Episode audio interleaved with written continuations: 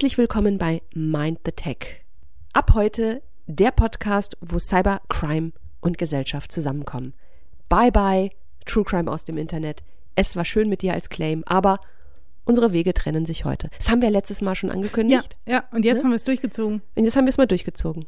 Aber was gleich geblieben ist, sind wir, Das ist richtig. Isa und Katrin, eure Podcast-Hosts, HostInnen, HostInnen. mal ganz korrekt zu Ja. sagen.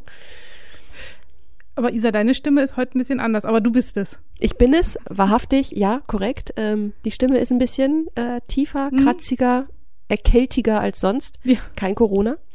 Ähm, ja, und auch ein Grund, warum wir eine Woche später diese Folge rausbringen. Vielen Dank vor allem an unsere StammhörerInnen für die Geduld. Wir hinken eine Woche hinterher.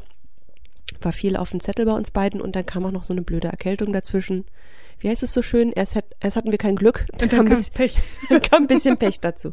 Genau, aber hier sind wir heute mit einem tollen, spannenden Thema. Oh ja. Ähm, aber bevor wir starten in das Thema, möchte ich gerne, auch wenn wir uns in neuem Gewand heute präsentieren, eine alte Rubrik wieder zum Leben erwecken. Sie ist in den vergangenen Monaten ein wenig verloren gegangen. Wir holen sie heute aus der Mottenkiste wieder heraus, nämlich unsere Aufreger der Woche. Oh ja. Let's do it. Ähm, ja, ich, ich mach mal den Anfang. Mhm. Ähm, es gibt da diese eine Sache, ähm, die ich sogar sehr, sehr persönlich nehme, die sich im Cyberraum abgespielt hat. Und weil sie mich so aufregt, ähm, muss ich sie einfach hier in dieser Runde teilen. Ähm, wer mich kennt, der beziehungsweise die weiß, dass der Eurovision Song Contest mir und meiner Familie heilig ist. Das ist Lach nicht. Das ist unsere Religion. Das beschäftigt uns das ganze Jahr über und da investieren vor allem mein Sohn und ich viel Zeit drin. Und dieses Jahr wollte uns doch glatt das russische Hackerkollektiv Killnet buchstäblich die Show vermiesen mit einer DDoS-Attacke auf die Abstimmungssysteme. Ja. Hat man Worte? Nee. Das Ganze hatte den Hintergrund, dass die hochfavorisierte Ukraine am Sieg gehindert werden sollte. Aber die italienischen Ermittlungsbehörden waren schneller und konnten die Angriffe rechtzeitig vereiteln. Mille grazie nochmal an dieser Stelle. Umso größer auch die Genugtuung, dass die Ukraine am Ende sogar mit einem Rekordergebnis gewonnen hat. Schön, oder? Ja, total. Wo war die italienische Polizei eigentlich, als dir in Rom das Handy gemobst wurde? Das weiß ich nicht. nicht vor Ort. Nicht vor Ort. Also ich bin ja echt nicht so der ESC-Fan. Also ich weiß, dass es ihn gibt und ich schaue mir auch manchmal so die Lieder an. Bei der Auswertung schlafe ich dann meistens schon. Jetzt guckst du mich so böse an. Ja, wer hatte denn ein Date mit mir und Ja. ist nicht gekommen? Ja, das stimmt. Ich hätte dich mit Kaffee und Red Bull schon wachgehalten. Ja, ja. Naja, gut.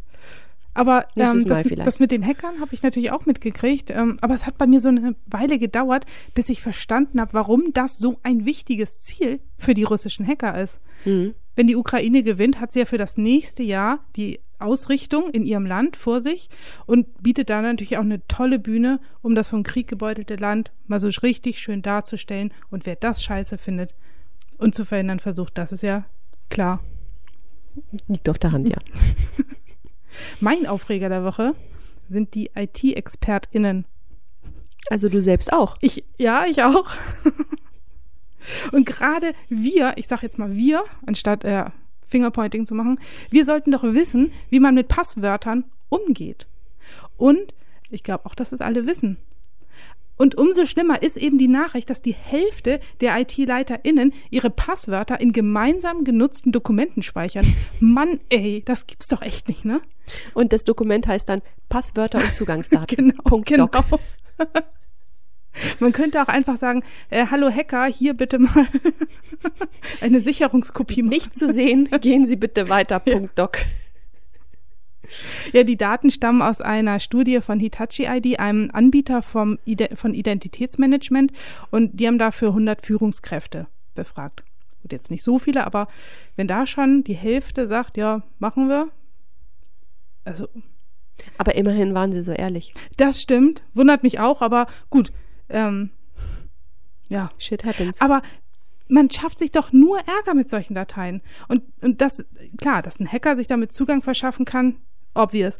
Aber ich wette mit dir, dass in fast allen Fällen diese Passworte auch für gemeinsam genutzte Accounts sind. Und damit kann einfach jeder an das Passwort kommen. Und ähm, diese ge gemeinschaftlich genutzten Accounts, das, dann kann doch keiner mehr nachvollziehen, selbst wenn es nicht ein Hacker ist, wer da irgendwas gemacht hat. Oder auch ehemalige MitarbeiterInnen können sich schön weiter ähm, in irgendwelche Sachen einloggen. Also es gibt so einfache ja, ich, ich cool, ruhig, ja. Brauner, ganz ruhig.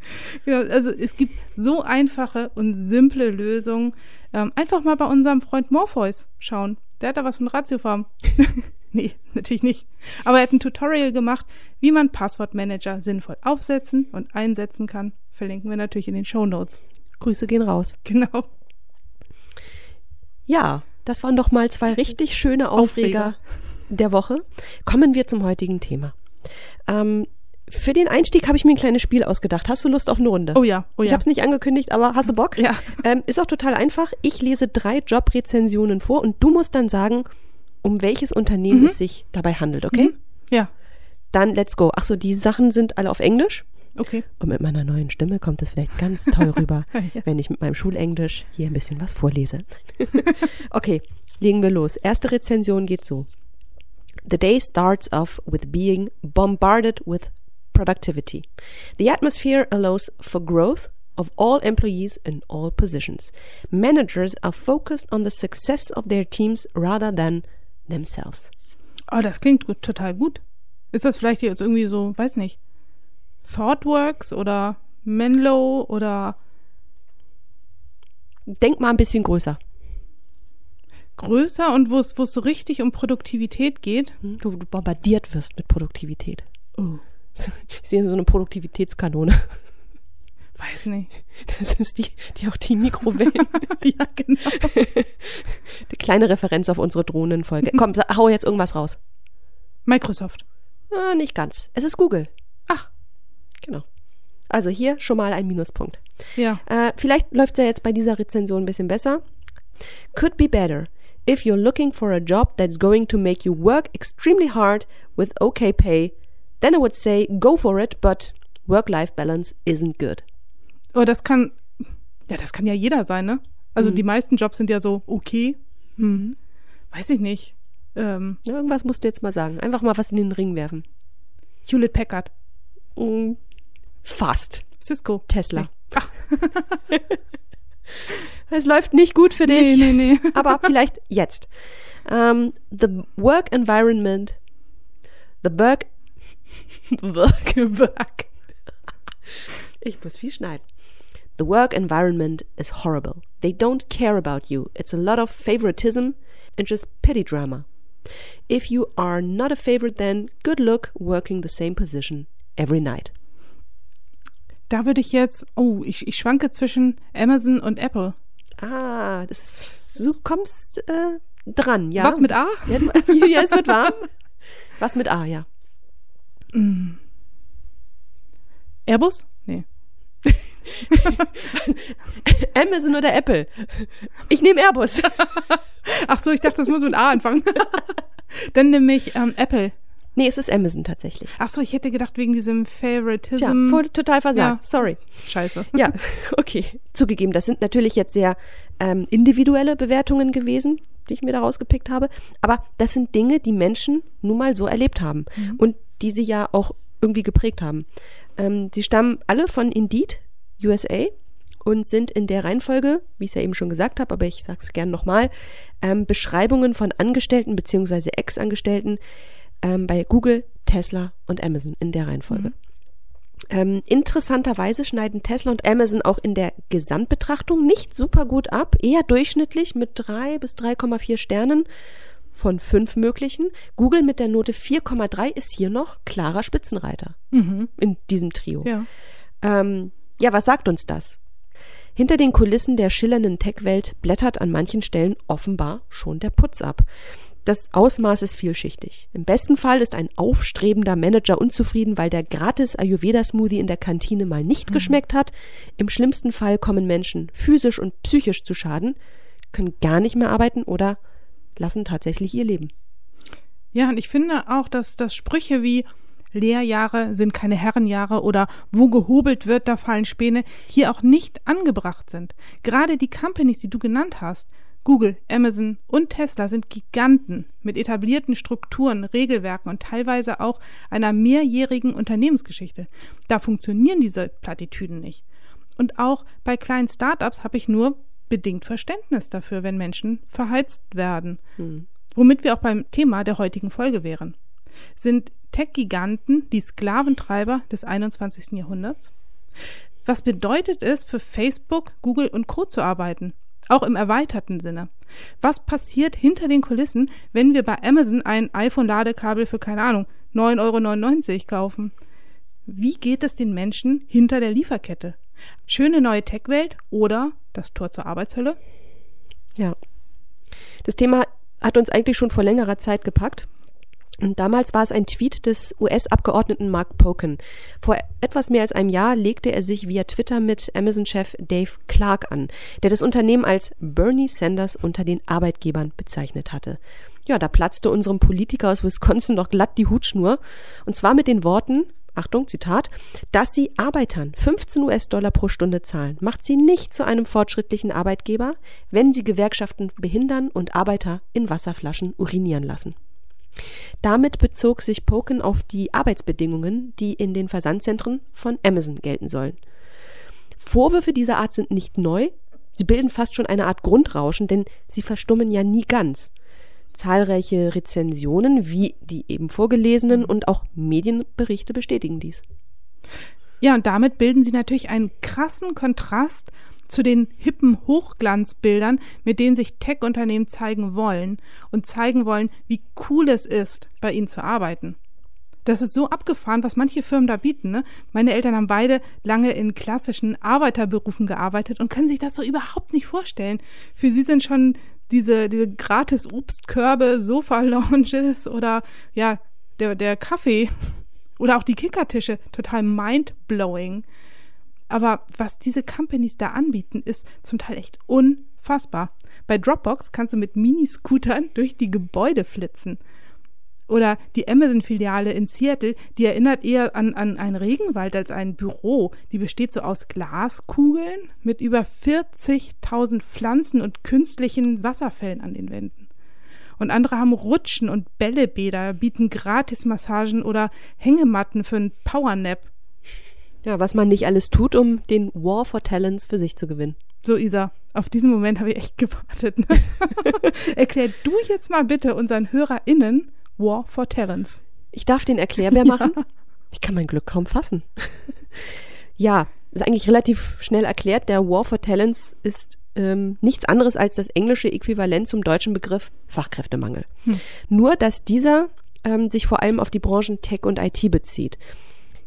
Deutschland, um mal so ein Beispiel von hier zu bringen, stehen wir momentan bei roundabout 96.000 unbesetzten Stellen in diesem Sektor da. Das sind 12 Prozent mehr als im Vorjahr. Und leider zieht der Nachwuchs nur sehr langsam an. Und dadurch entsteht halt eine Lücke, die halt immer mehr auseinanderklafft. Unternehmen, vor allem aber der Staat als IT-Arbeitgeber, müssen sich inzwischen echt etwas einfallen lassen, um attraktiv für BewerberInnen zu sein. Das geht von der Übernahme von Umzugskosten bis zu unbegrenztem Urlaub. Ein ganz großes Ass im Ärmel ist vor allem der Workspace mit dem ganzen Shishi und Glamour, den du eben ja auch so schön mhm. beschrieben hast. Ja, und der Kampf um die besten Talente ist so scharf und teilweise werden da auch echt ein paar Tiefschläge verteilt. Daher War for Talents. Ja. Der War for Talents auf der einen Seite, aber auch eine ganz miese Masche, um MitarbeiterInnen mit tollen bunten Sachen einen neuen Lebensmittelpunkt zu geben. Denn neben der Inneneinrichtung bieten diese Firmen ihren MitarbeiterInnen einen Campus mit Foodtrucks, Wäschereien, Fahrradreparaturdiensten und allen möglichen Dienstleistungen an. Und dazu noch ständige Events. Von mehreren Firmen in Hamburg habe ich äh, von wirklich regelmäßigen Feierabendbierchen mehrfach die Woche gehört. Also du sollst kein Leben und keinen Spaß mehr außerhalb des Firmengeländes haben. Das klingt fast wie das 4.0. Gebot. ja, genau. Und die Kollegen als neue Glaubensgeschwister. Oh je. Und für sie tust du natürlich auch alles, ne? Du reibst dich auf und du gehst die Extrameile, wenn schon wieder der nächste Pitch vorbereitet werden muss. Und genau das wird auch von dir erwartet. Oft wirst du sogar komisch angeschaut, wenn du eher gehst. Ich kenne da auch noch so eine weitere Firma, die hat so einen richtig guten Kickertisch stehen. Aber wenn du den benutzt, dann hast du gleich mal einen Pluspunkt in der Minuskiste beim Chef. Und der hat sein Büro natürlich auch so gewählt, dass er gucken kann, wer da rein und raus geht. Und in deinen Abwesenheitsstatus sollst du natürlich auch immer noch schreiben, dass du gerade kickern bist. Oh Gott. Ist natürlich alles Jammern auf, auf hohem Techie-Niveau. Denn in den Firmen gibt es schon so eine richtige Zweiklassengesellschaft. Nicht nur zwischen den normalen MitarbeiterInnen und dem Management, sondern auch zwischen den Techies und Nicht-Techies. Am klarsten wird das bei den Liefer-Apps zum Beispiel. Gorillas, Lieferando oder auch bei den Mobilitäts-Apps wie Moja, Uber und natürlich auch bei Amazon mit der Armada an LieferdienstleisterInnen. Diese Geschäftsmodelle basieren auf, auf einer riesigen Basis an MitarbeiterInnen, die fleißig alles schnell erledigen, was wir über unsere App dirigieren. Das ist witzig. Ich nenne mein Handy ja immer die Fernbedienung meines Lebens. Hm. Jetzt hat der Spruch eine zusätzliche Bedeutung bekommen.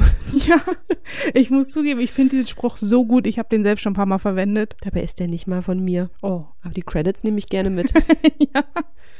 Aber hier sind wir auch im echt rottigen Kern der hippen, stylischen Yuppie-Tech-Welt angekommen. Die Taz nennt es in einem Artikel die nächste Stufe im Turbo-Digital-Endzeit-Entmenschlichungskapitalismus. Das ist so unfassbar, wenn man diese Berichte liest. Die LieferdienstmitarbeiterInnen bekommen eine unterirdische Bezahlung, müssen ihre Arbeitsmittel wie Fahrrad selbst mitbringen, werden komplett überwacht und getrackt und bei kleinsten Mucken oder Beschwerden einer Karen werden sie rausgeworfen. Und der Trick hierbei ist, sie nicht einzustellen, sondern als Solo-Selbstständige zu beauftragen. So hast du auch nicht so blöde Auflagen wie Tarife oder Arbeitszeiten. Also für mich ist das ganz klar die Ausbeutung der Masse, während sich die Konten der C-Level füllen. Mhm, ja, Ausbeutung sagen die ein, unter mhm. anderem du. Identifikation mit dem Produkt würde es Elon Musk nennen. Der macht nämlich keinen Hehl daraus, dass er in schwierigen Phasen auch mal im Büro schläft und auf jeglichen Komfort verzichtet. Wenn es sein muss, auch mehrere Nächte am Stück. Kann man als Chef mal machen, finde ich, aber auf Dauer, hm, naja. Hm. Um den Produktionsausfall in der Gigafactory in Shanghai nach einem dreiwöchigen Corona-Lockdown kompensieren zu können, kündigte der Tesla-Chef im April dieses Jahres eine ganz besondere Aktion an. MitarbeiterInnen sollen bis zum Sommer in zwölf Stunden Schichten an sechs Tagen die Woche buckeln und wie ihr Chef in der Firma auch gleich übernachten. Den Schlafsack und drei Mahlzeiten gibt es frei Haus. Oh, super. Besser als bei Lieferando. Ja. Da muss den Schlafsack. Da muss den Schlafsack selbst mitbringen, ja. Ja, aber dabei stoßen ja die Menschen unter normalen Umständen schon oft an ihre Grenzen. Wo ist das Silicon Valley, das wir hier jetzt mal als äh, Synonym für die gesamte Tech-Welt heranziehen, eigentlich falsch abgebogen? Das galt doch mal als modernes Gegenbeispiel zur verkrusteten Bankenbranche, in der selbst EntwicklerInnen Anzüge tragen mussten und kein Freiraum für Kreativität war. Wenn man Glück hatte, gab es den Casual Friday, an dem man ausnahmsweise mal ohne Krawatte ins Büro kommen durfte.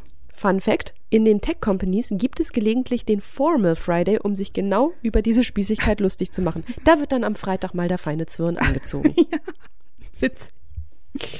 Ja, aber mit dieser ganzen Lockerheit und Lässigkeit und der Idee, statt einer gesunden Work-Life-Balance das eigene Leben einfach in die Arbeit zu integrieren, sind die Grenzen komplett weggefallen. Die Abgrenzung der Menschen selbst zu ihrer Arbeit. Und dann passiert genau das, was Elon Musk beispielsweise erwartet. Die MitarbeiterInnen sollen für und in der Company leben. Und es ist auch so ein bisschen so wie so ein Zaubertrick, ne? Dir werden diese ganzen bunten Benefits vor die Nase gehalten und hintenrum wirst du zu Überstunden verdonnert. Und du merkst es nicht mal, weil diese extra Arbeit als erstrebenswerte Hustle Culture dargestellt wird. Jack Ma von Alibaba und Elon Musk sind prominente Verfechter dieser Arbeitskultur. Ja, kein Wunder, dass am Ende alle nur noch kaputt sind. Ja. Ähm, einer Studie der TU Dortmund zufolge leidet die IT-Branche am sogenannten Präsentismus. Das bedeutet, dass auch dann gearbeitet wird, wenn es einem wirklich nicht gut geht. Deshalb tauchen ITler in den Statistiken der Krankenkasse auch kaum auf. Hakt man aber genauer nach, etwa in Form einer Studie, kommen eine ganze Menge gesundheitliche Probleme ans Tageslicht. Und die Liste ist lang. Burnout, Angstzustände, Erschöpfung oder Muskelprobleme werden genannt. Bei Freelancern taucht dies sogar wesentlich häufiger auf. Die Belastungen ihres Berufs empfinden die Umfrageteilnehmerinnen so stark, dass nur 30 Prozent der FreelancerInnen sowie etwa 40 Prozent der abhängig Beschäftigten davon ausgehen, dass sie diese bis zum Rentenalter durchhalten. Hm.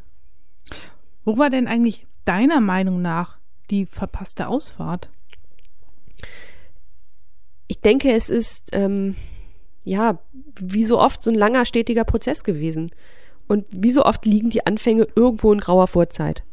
In Folge 16, du erinnerst dich vielleicht ja. noch, wo wir über Sexismus in der Tech-Welt gesprochen haben, haben wir das Thema bereits gestreift. Es ging da um das Profil, das man seinerzeit entwickelt hatte, wonach Programmierer in den oder ab den 1950er Jahren ausgewählt wurden.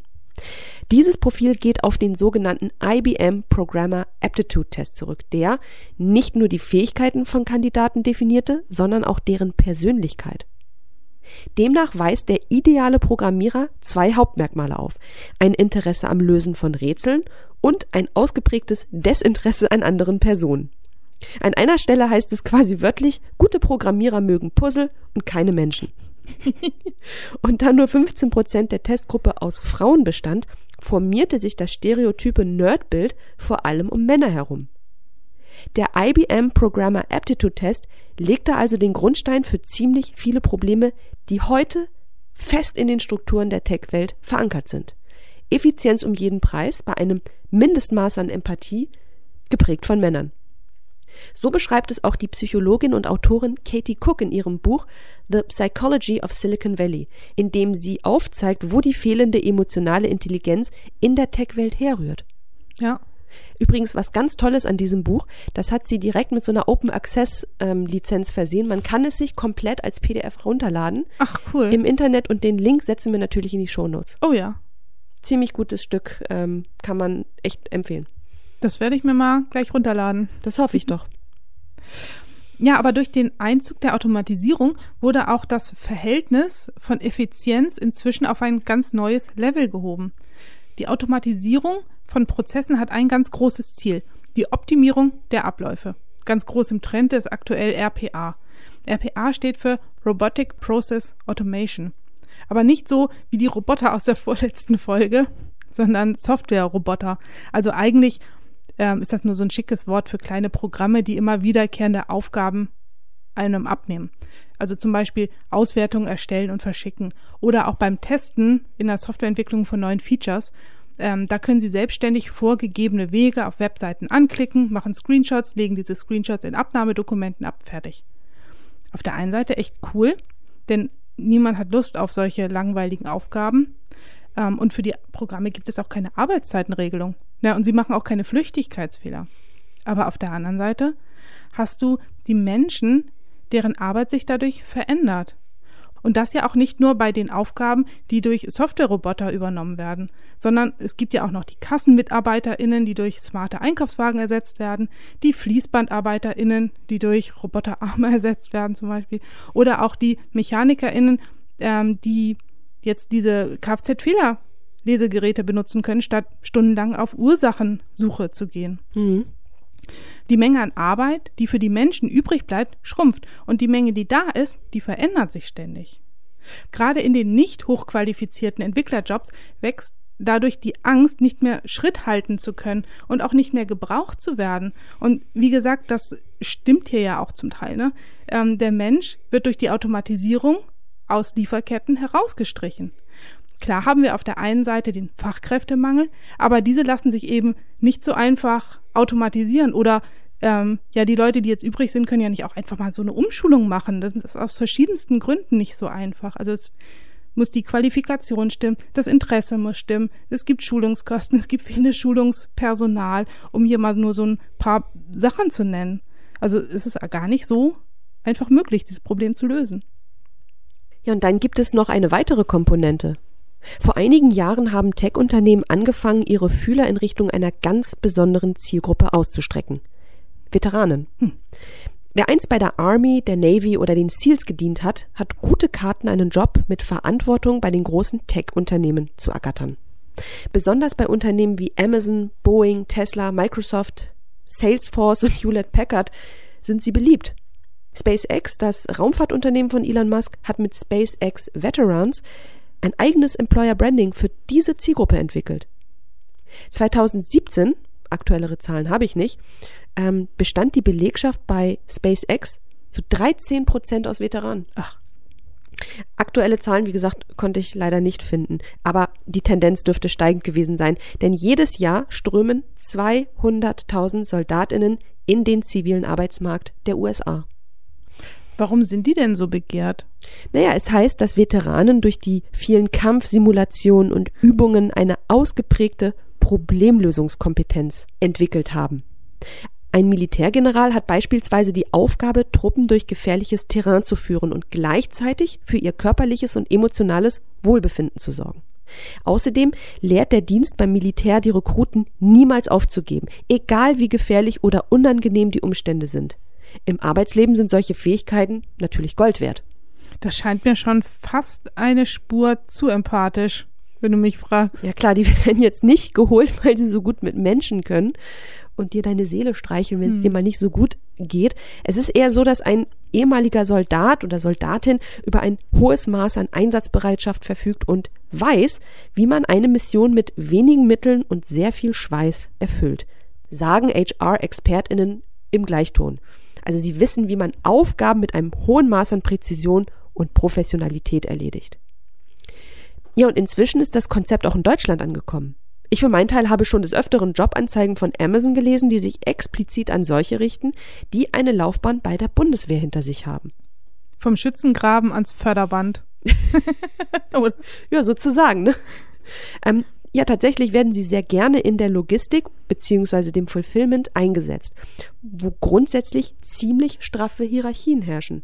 Ich weiß noch sehr gut aus meiner Studienzeit, die ich überwiegend mit Lagerjobs finanziert habe, dass es unter den Scheißjobs halbwegs angenehme Scheißjobs gibt. Und einige sind echte Strafarbeiten. Also wenn du einen guten Draht zu einem Schichtleiter hattest, also da, wo ich gearbeitet habe, konntest du äh, einen der nicht so scheißigen Scheißjobs ergattern. Muss es halt, wie gesagt, einen guten Draht zu ja, dem haben. ja. Und wo wir schon bei scheißigen Scheißjobs sind, Ja, da habe ich dir aber ja. was ins Ohr gesetzt. Ich habe bei der Recherche nochmal einige Berichte über den Zustand in den Amazon-Warenhäusern gelesen. Das ist so unfassbar, aber davon hat ja natürlich schon jeder mal gehört. Eine lange Schichten, unmögliche Unterbringung, äh, die Shuttlebusse zu den Werken. Aber ich möchte jetzt hier nochmal so ein paar einzelne Berichte hervorheben. Es hat dir also nicht gereicht, was ich am Anfang Nee. zitiert habe. Nee, nee, nee. Das, Okay, das verstanden. kann ich toppen. oh, da bin ich aber gespannt. Aus dem Werk aus Winsen berichtet Mark S. in der Taz, dass jedes verarbeitete Produkt gescannt wurde und die Daten auch direkt an den Vorgesetzten gingen, der dann ständig mit Graphen auf dem Laptop zu ihm kam und eine Leistungssteigerung gefordert hat. Und in Essex wurde laut dem Mirror auf eine Power Hour gesetzt. Mit schneller Musik und Anfeuerung durch die Vorgesetzten. So sollte noch das letzte bisschen aus den MitarbeiterInnen herausgeholt werden. Fast so wie so ein Drill Sergeant. Ja, siehst du? Das war bestimmt ein ehemaliger Soldat. Oder ein Fitnesscoach. Ist ja oft das Gleiche. Ja, stimmt. Also hat oft ähnliche Wurzeln. Oder auch im gleichen Werk wurde eine Mitarbeiterin abgemahnt, weil sie kurz ihren Platz verlassen hat, aber auch nur, um ein Formular zu ihrer Schwangerschaft für den Arbeitgeber auszufüllen. Und auch für ihren Leistungsabfall durch die Schwangerschaft wurde sie noch zusätzlich auf den Pott gesetzt. Ja. Unfassbar. Und im Guardian ähm, habe ich von einer Mitarbeiterin in New York gelesen, die die Pakete zusammenstellt. Sie muss 400 Produkte pro Stunde aus den Regalen sammeln. Das sind sieben Sekunden pro Produkt. Das hält doch keiner durch.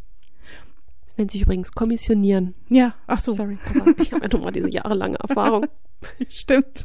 Du bist ja die Expertin. Und sie sagt auch, dass jeder Handgriff getrackt wird und direkt von Algorithmen ausgewertet wird, die dann auch deine Bewertung schreiben. Und das ist auch gar nicht verwunderlich, dass unter diesem Druck viel öfter Unfälle passieren. In dem Lager in New York ist die Verletzungsrate dreimal so hoch wie der nationale Durchschnitt. Das ist krass. Nun liegt ja die Vermutung nahe, dass da ein Zusammenhang besteht. Schlechte Arbeitsbedingungen in Versandzentren, zunehmende Rekrutierung von Soldaten. Meinst du, da besteht vielleicht ein Zusammenhang? Ich werf das jetzt nur mal so in den Raum. Meine Vermutung, sie halten solche Systeme eher am Laufen. Denn es fühlt sich für sie in einer gewissen Weise gewohnt an. Ne? Klare Befehlsketten, Hektik, Druck, Flexibilität. Und dann ist da noch diese, diese bunte Zusammenstellung der Belegschaft. Da prallen sicherlich auch oft Welten aufeinander. Die Systeme selbst sind ja längst nicht mehr menschengemacht. Sie folgen dem Diktat der maximalen Effizienz, entstanden aus Algorithmen und Code. Ja, wie wir vorhin ja auch besprochen haben. Ja. Ja. Oh, es tut mir echt leid. Vielleicht haben wir unter unseren HörerInnen, also solltet ihr wirklich bei der Bundeswehr arbeiten oder gearbeitet haben, ne? also wir wollen jetzt auch wirklich niemandem zu nahe treten, ne? also korrigiert uns gerne. Das sind einfach nur Theorien, die wir hier äußern. Und ich könnte mir auch vorstellen, dass es in Deutschland vielleicht auch ein bisschen gemäßigt dazugeht. Ja. Aber für den US-amerikanischen Raum, who knows? Das stimmt. Ja. Ja, aber Menschen sind ja nun mal keine Roboter. Nee. Wenn ich sowas höre mit, wie viel war das? 400 Produkte in? Einer Stunde. In jeder Stunde. Das ist ganz schön krass. Ja. Aber sag mal, du hattest vorhin neben SpaceX und Amazon auch noch ein paar andere Unternehmen genannt, bei denen es ja keinen gewerblichen Strang gibt oder äh, Jobs in der Fertigung. Wie bzw. wo kommen da denn die Veteranen zum Einsatz? Du wirst staunen, auch in der IT. Ach. ähm, Microsoft und Dell ähm, machen aus Veteranen zum Beispiel Cloud-ExpertInnen. Mhm. Cisco nutzt ihr Know-how zur Entwicklung von Cybersecurity und Netzwerklösungen. Bei GoDaddy und Salesforce ist auch ein Umstieg in ganz klassische Business-Jobs möglich. Alle hier genannten Anbieter bieten hierfür eigene Trainingsprogramme an. Diese richten sich übrigens auch an die EhepartnerInnen von Veteranen. Ah, interessant. Aber irgendwie muss ich mir jetzt selbst widersprechen. Ne? Ich hatte doch vorhin gesagt, dass die Arbeit weniger wird, Umschulung nicht möglich ist und so weiter. Aber ich finde hier die Beweggründe der Firmen, den Veteranen eine neue Perspektive zu geben, teilweise echt fragwürdig. Besonders äh, die Idee, sie in den Warenlagern einzusetzen und vielleicht sogar noch für die Power Hour. Ähm, aber andererseits finde ich es auch gut, wenn neue Möglichkeiten geschaffen werden. Mir ist in der Zwischenzeit übrigens noch was eingefallen, wo Dutzend neue Jobs geschaffen werden. Magst du es mit uns teilen? ja, aber ich muss alle warnen, es sind keine schönen Jobs. Die großen Tech-Companies setzen massenhaft ClickworkerInnen ein. Von denen hört man kaum was, aber sie sind da. In den meisten Fällen sind es digitale Tage- oder eher StundenlöhnerInnen, die über Plattformen sich Mini-Aufträge holen und dann abarbeiten. Das kann sowas sein wie Texte korrigieren oder Adressen recherchieren. Und ähm, dafür gibt es dann so ganz Mini-Beträge, zum Beispiel so 10 Cent pro Adresse, ähm, was sich dann am Ende auf einen Stundenlohn von so 2, 3 Euro aufsummiert. Nach Recherchen des Guardian beschäftigt allein Google rund 100.000 solche ZeitarbeiterInnen die für den Kartendienst Google Maps Straßenzüge abfahren, YouTube-Filter trainieren oder auch Bücher scannen. Und die Tendenz dieser Einstellung ist steigend. Weltweit gibt es tausende Plattformen, über die man an diese Mikrojobs kommt. In Deutschland sind es schon mehr als 50 und nach vorsichtiger Schätzung der IG Metall gibt es eine Million ClickworkerInnen. Sie sind die Menschen hinter der sogenannten Gig Economy. ClickworkerInnen sind Teil der sich verändernden Arbeitswelt, die vor allem auf hyperflexible ArbeiterInnen setze, sagt Dr. Moritz Altenried, der an der Leuphana Universität hier in Lüneburg zu dem Thema recherchiert und auch das Buch geschrieben hat, The Digital Factory, The Human Labor of Automation. Ja, aber du hast eben gesagt, zwei bis drei Euro Stundenlohn. Wer soll denn davon leben können? Ja, keiner. Also man kann auch davon nicht leben. Laut Moritz Altenried sind es Niedrigverdiener, die sich dadurch so eine zusätzliche Einnahmequelle sichern. Mhm. Ich wage mal eine These. Mhm. Heute ist Thesentag. ähm, früher galt ja der Mittelstand, oder nach wie vor, aber früher ganz besonders der Mittelstand als Rückgrat der deutschen Wirtschaft. Ich würde behaupten, fürs Tech-Business heutzutage ist es die Gig-Economy. Mhm. Ja. Also auf jeden Fall in ja. den USA, wo die Regulierungen ja nicht ganz so streng sind wie hierzulande. Nehmen wir mal Uber als Beispiel. Ist hier ja ganz klar an der Taxilobby und noch einigen weiteren Regulierungen gescheitert. Schätzungen zufolge zählt die US-Wirtschaft mehr als 57 Millionen ClickworkerInnen, was 36 Prozent aller US-Beschäftigten entspricht. Oh. In 6 Prozent der US-Unternehmen, in 6 Prozent bilden sie 85 Prozent der Belegschaft. Und einer Studie von Mastercard zufolge könnte das globale Bruttovolumen bis 2023, also nächstes Jahr, über 450 Milliarden US-Dollar umfassen. Er wirtschaftet von Menschen, die für, keine Ahnung, 10 Dollar jemanden durch die Gegend fahren oder für das gleiche Geld ein Firmenlogo entwerfen. Ja. Und da wären wir jetzt auch schon bei einem echten Problem. Was ist Arbeit eigentlich noch wert? Es ist recht komplex. Zum einen hilft Clickworking den Menschen, sich aus wirtschaftlich prekären Situationen zu befreien, aber andere rutschen dadurch erst wirklich knietief hinein. Ich kann das sogar mit einem Real-Life-Beispiel beschreiben. Uh. Ich hatte mal einen WordPress-Blog. Das ist schon ein paar Jahre her. Und ich habe es echt mal geschafft, den abends um 22 Uhr irgendwie so komplett zu zerschießen. Oh, ähm, und dann bin ich auf Fiverr gegangen, das Ja. ist so eine Plattform, und habe mir, und hab mir dann da einen IT-Spezialisten aus Bangladesch gesucht, der mir das Ganze in Windeseile für gerade mal 5 Dollar repariert hat. Ein Hoch auf die Globalisierung, sage ich dann nur. Aber was meinst du, hätte ich hierzulande dafür bezahlt? Also ich kannte dich zu dem Zeitpunkt ja, Ja. noch nicht. Aber sieht man es ja mal, ne? Mhm. Also so ganz ohne schlechtes Gewissen habe ich das nicht gemacht. Nee. Aber es war einfach schnell, es war einfach, es war convenient. Ja. Ja, ich gebe dir da auch total recht. Das ist wirklich ein zweischneidiges Schwert. Wenn du deinen Lebensunterhalt damit bestreitest, dann hast du zwar maximale Flexibilität. Aber wenn es hart auf hart kommt, dann gibt es keinen Betriebsrat oder Gewerkschaft, die dir zur Seite stehen. Wobei diese ja auch schon in normalen Angestelltenverhältnissen keine Selbstverständlichkeit sind. In den Startups kannst du Betriebsräte meistens vergebens suchen. Klar, da ist man ja auch per Du und hat direkte Kommunikationswege zum Chef. Und die Firma ist ja auch die Familie. Und außerdem haftet diesem Wort Betriebsrat immer so was Schwerfälliges, was Nerviges an. Ne? Das stimmt allerdings. Und das Thema Betriebsratsgründung wird von den meisten Mitarbeitern gar nicht erst erwogen. Bei den großen Tech-Unternehmen wird von Unternehmensseite auch alles dafür getan, dass es zu keiner Gründung kommt.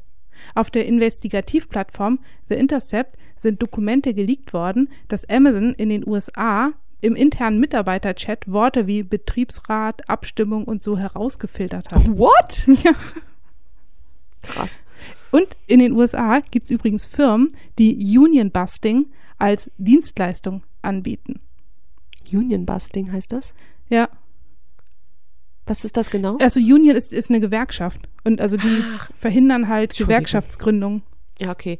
Ja, die, der, die Nebenhöhlen haben so den ganzen Gehirn endgültig verstopft. Sorry. Alles gut. Aber das erinnert mich so ein bisschen an, an die Gründung eines Betriebsrats in meinem ersten Job. Das war damals im Sommer 2001. Achtung, Oma erzählt vom Ja, Krieg. genau. Damals hatte ich ja gerade mein Studium abgebrochen und meinen Studentenjob als Vollzeitentwicklerin weitergeführt. Ich weiß auch gar nicht mehr, wie das jetzt genau dazu gekommen war. Auf jeden Fall wollten wir damals einen Betriebsrat gründen. Und erstmal waren wir ganz heimlich bei der Verdi und hatten auch so einige konspirative Treffen bei den KollegInnen zu Hause. Das war richtig aufregend. Und irgendwann musste er dann mal raus und diese Betriebsratswahl öffentlich ankündigen. Haben wir auch ordentlich getan und wir hatten am selben Abend die Kündigung in unseren Briefkästen. Der Chef und der Controller der Firma haben die Kündigung damals selbst persönlich bei uns vorbeigebracht. Ja, im Nachhinein ging es der Firma halt auch echt nicht gut und das wäre halt nochmal so ein Sargnagel wahrscheinlich gewesen. Und das Produkt war eh eine Suchmaschine und Google kam gerade auf. Also, ja. Aber es war schon krass. Und später habe ich dann auch noch so in anderen Firmen manchmal so doofe Drohungen gehört von, von der Geschäftsleitung wie, wenn hier ein Betriebsrat gegründet werden sollte, dann wird euch der Cola-Automat aber ganz schnell weggenommen. Oh, also wenn das so weit Ja. kommt, also dann verzichten wir natürlich drauf. Lächerlich. Einfach nur lächerlich. Und, also in meinen Augen, auch eine ganz klare Bankrotterklärung an jeden, der oder die für sich beansprucht, ein guter Unternehmer bzw. Unternehmerin zu sein. Wenn dir deine Leute einfach scheißegal sind, dann hast du es in meinen Augen einfach verbockt. Ja. Und dazu zählt neben einer Instanz zur Interessensvertretung auch, nein, vor allem deren Sicherheit. Christopher Mims, das ist ein Kolumnist beim Wall Street Journal. Der hat kürzlich ein Buch veröffentlicht mit dem Titel Arriving Today Inside the Global Supply Chain. Darin beschreibt er, wie globale Lieferketten heutzutage funktionieren. Hochautomatisiert, algorithmusbasiert, you name it. Hatten wir ja auch eben ganz detailliert besprochen. Und immer seltener braucht es da noch eine Menschenhand. Ausgenommen ein Job, der sich seit dem 19. Jahrhundert quasi nicht verändert hat. Der des sogenannten Harbor Pilots. Das sind die Leute, die Containerschiffe in den Hafen lotsen. Hierfür fahren sie mit einem kleinen Boot zum Schiff raus und müssen dann über eine Strickleiter auf den Frachter klettern. Ein Vorgang, der jeden Tag hunderte Male in den großen Häfen der Welt stattfindet. Und einer von 20 dieser sogenannten Harbor Pilots schafft es nicht und kommt bei der Arbeit ums Leben.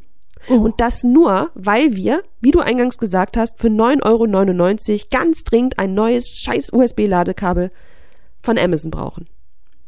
Ja, das Problem ist, Häfen als globale Umschlagplätze sind quasi alternativlos, denn sie sind inzwischen perfekt miteinander vernetzt und die Kosten sind niedrig. Es gab Zeiten, da kostete das Verschiffen eines Flatscreen-Fernsehers von einem Ende der Welt zum anderen gerade mal zwei US-Dollar. Also schreibt ja, Christopher Mims in seinem Buch. Zuletzt hat sich der Preis verzehnfacht aufgrund der pandemiebedingten Lieferkrise. Aber auch 20 US-Dollar sind meines Erachtens lächerlich wenig ja. für ein Menschenleben, ja. das da unter Umständen drauf geht. Wahnsinn. Das bringt mich echt zum Nachdenken. Also manchmal nehme ich ja Dinge einfach so hin und denke mir, naja, ob ich das jetzt bei Amazon bestelle oder mir das Ladekabel im nächsten Mediamarkt Saturn oder sonst was hole, das ist ja für den Weg des Kabels irrelevant. Beide kommen ja dann eben aus Übersee. Aber ich habe jetzt eben mal nebenbei kurz gegoogelt Ach so? Ja. Und vielleicht gibt es so einen, einen klitzekleinen Mehrwert für unsere HörerInnen. Ähm, es gibt nämlich auch lokale Produkte. Zum Beispiel Recable. Das ist das erste USB-Kabel, das auch in Deutschland angefertigt wird. Und das ist reparierbar und nahezu komplett recycelbar. Ich habe jetzt nur äh, keine lokale Flatscreen-Produktion gefunden, aber vielleicht gibt es das ja auch bald wieder. Wer braucht noch Flatscreens? Ja, genau. Das ist mal eine ganz andere Frage. Boah, Katrin, wir haben es schon wieder geschafft, äh, ein Thema aus sehr vielen verschiedenen Perspektiven zu beleuchten, es komplett zu zerpflücken und am Ende wieder zusammenzusetzen. Ja. Ähm, aber bei dem Thema war das ehrlich gesagt auch anders nicht möglich. Denn wie so oft bei unseren Themen und Fällen ist die Fehler-Ursachen-Analyse sehr vielschichtig. Wir haben es bei dem heutigen Thema auch wahrlich mit einem ganzen Ökosystem an Ursachen zu tun, auf die im Laufe der Jahre nicht immer die besten Antworten folgten. Da drängt sich doch glatt die Frage auf, ist eine Karriere in der Tech-Welt überhaupt noch erstrebenswert?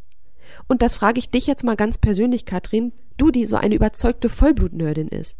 Lohnt es sich noch? Würdest du es empfehlen? Einem jungen, aufstrebenden Menschen, der oder die sich jetzt für ein Studium, eine Ausbildung entscheidet, würdest du es deiner Tochter empfehlen? Ja. Ich würde auch nirgendwo anders arbeiten wollen. Und deshalb finde ich, ja, es lohnt sich. Und es gibt ja auch immer mehr Firmen, die ihre MitarbeiterInnen nicht als bloße Ressource sehen und auch das Wort nicht mehr verwenden. Und immer mehr ChefInnen ähm, legen selbst Wert auf eine Balance in ihrem Leben. Natürlich sehe ich auch ständig solche meisten Typen auf LinkedIn oder Xing, die sich über Firmen lustig machen, die die Vier-Tage-Woche ausprobieren. Weißt du, die, die, weiß nicht, die geben dann an mit, ich habe eine 60-Stunden-Woche, ich habe eine 70-Stunden-Woche, ich habe eine 80-Stunden-Woche. So ein Quatsch. Also um die sollte man definitiv einen Bogen machen. Und das ist vielleicht auch so ein, so ein ganz guter Tipp. Bevor man irgendwo anfängt, kann man ja mal schauen, was die Firmenleitung so postet.